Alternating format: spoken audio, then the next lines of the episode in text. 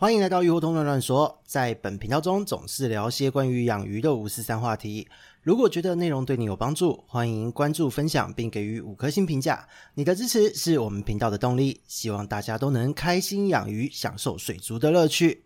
Hello，大家好，这里是鱼活通乱乱说的梧桐，我们又见面了。受到了台风外围环流的影响，这几天呢，台湾各地陆续下起了好大雨。那我觉得这是一个不错的消息，因为在台湾最近闹水荒，刚刚好这个台风的外围环流可以补一波。那虽然不知道中南部的朋友们这一边的水库是不是有进账，但不论如何，因为我们是水族的一个频道，一定要提醒大家，在台风和豪大雨过后，大约一到两周的时间，如果今天呢，你把水龙头打开来，你有闻到一股消毒水的味道，或是说你在早上做盥洗的时候，你觉得含在嘴里面漱口的这个自来水是有一点点苦涩的味道，那么提醒你，这个时候的水啊、哦，它其实是有做过一些特殊的消毒处理哦，可能消毒剂加比较多之类的。那其实，在豪大雨过后呢，因为水源地污染的关系，或多或少自来水厂做的处理都会比较多，这是非常正常的现象。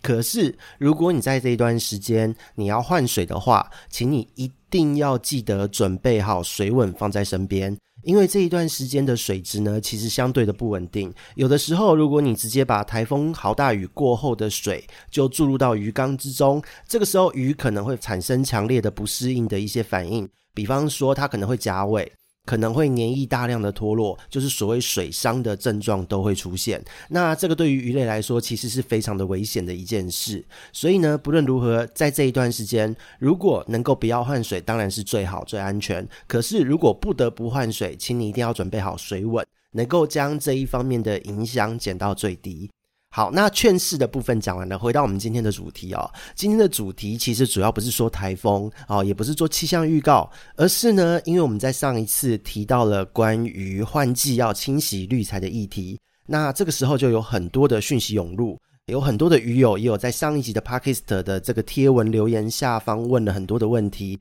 比方说滤材该怎么洗、怎么弄、怎么清等等等。那这个地方呢，就干脆在这一集，我们一次跟各位说一下大致上的观念和操作的逻辑。因为呢，有很多的朋友们其实都会常常就是会搞不清楚、会混乱等等等。所以今天就一次来说。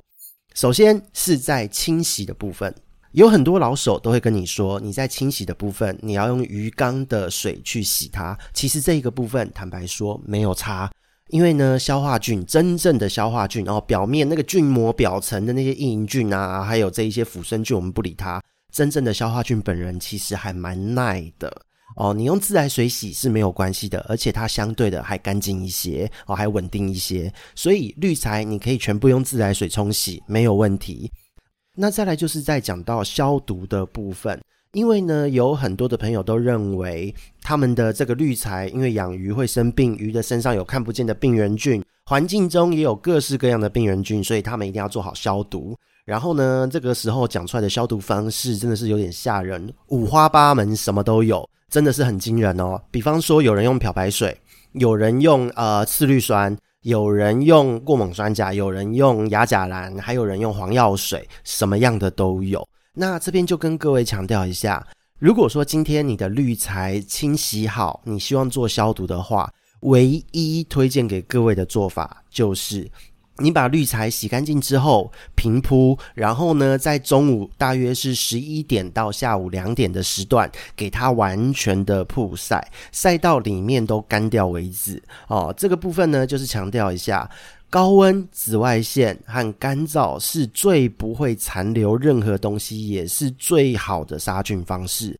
对于滤材来说，因为它本身材质的特性，你使用各式各样的消毒剂、消毒水，其实都不是那么的理想哦。所以这个时候，只要用干燥、高温、紫外线，就是最恰当的一个消毒的方式。这也是为什么我们要强调在中秋节前把握夏天的尾巴，好，趁这一段时间的大太阳去曝晒它，去做好消毒。所以这个时间洗滤材会有最好的一个消毒的操作。那这个是滤材本身。那再来是讲到有一些人会问到管子和滤槽内的菌膜该怎么办？这边就跟各位说了，其实呢，可洗可不洗，除非它长得很厚，真的很脏啊，非常厚一层，就是里面打开来密密麻麻的一堆东西，这个部分是一定要洗的。但是如果你要清洗的话，在管子里面的清洗呢，不论是硬管软管，你今天使用比较强的水流去冲它，或是用材质偏软的清洁物去清洗它，比方说你可能把一个白棉剪成小块，然后用一个比较软的管子去嘟它，把它嘟过这个管子，让它去擦洗它就可以了。那在过滤槽里面，你则是使用白棉这一些偏软的棉材去擦洗，这是最好不过的。那这边一定很多人会好奇，为什么我们要强调要用软的材质？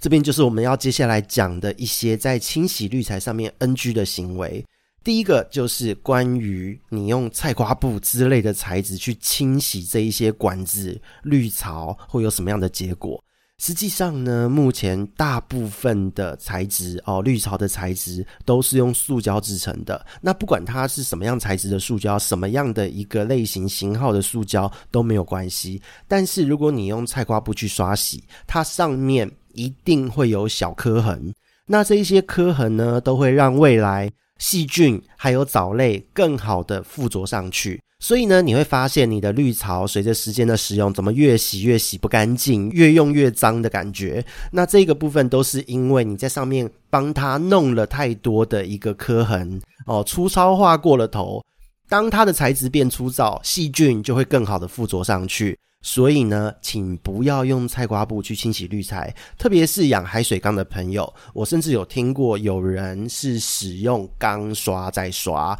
这个非常的吓人。今天呢，也许它上面有长一些盖藻，但是滤材上面的盖藻其实不用特别在意啊、那如果你真的很在意，你用刮的方式把它刮下来，也比起你用钢刷去撸它会好很多。哦，因为你真的撸下去以后，它真的再长了什么上去，你不是那么容易就能清理掉的哦。所以这个部分，菜瓜不洗滤材绝对不要这么做。再来就是有人哈、哦，就像我们前面讲的，会用漂白水或药水来清洗滤材，那这个部分很尴尬。如果今天是塑胶类的滤材，它会容易脆化，缩短它的使用寿命。那再来呢，就是如果你今天用的是石头类的滤材。漂白水呢，它对于某一些石头的材质，它是有腐蚀性的。所以呢，你原本觉得说用漂白水消毒很干净，但是它连石头本身具有的一些物质都被溶解掉了，被分解掉了。这个时候，你的滤材效果跟之前的状态会完全不一样，甚至有可能会放出一些毒素，因为你永远不知道这些滤材里面有什么东西。那再来就是用药水清洗滤材，为什么也不行？因为石头类和陶瓷类的滤材，它其实有一个蛮大的特性，就是它具有某种程度的吸附性。如果今天你使用药水去清洗，对，用药水清洗听起来好像是可以杀菌，好棒棒。但是当它今天吸附了这一些药水之后，你再重复的使用到鱼缸中。随着水流或是水的浸泡，它会把这一些它吸附的一些色素、吸附的一些药水，它在缓慢的释放出来，就好像是一个毒素茶包一样。所以呢，你会发现，如果你有用药水清洗过滤材，你在养鱼的过程中养一养，会有鱼莫名其妙的就开始好像摇摇晃晃，无法保持平衡，然后就这么挂了，忽然间的暴毙。这个时候，其实常常都是因为你的滤材上面残留的毒素。造成了这样子的一个结果，所以请大家千万不要没事用漂白水、用药水去清洗你的滤材。那在最后的部分，也帮大家做一个小小的结尾。考量滤材的特性呢，物理性的过滤哦，所谓的白棉啊什么的，脏了就换，脏了该丢就是丢，换一个新的比较快。因为呢，物理性的过滤，它上面虽然也会有消化菌的存在。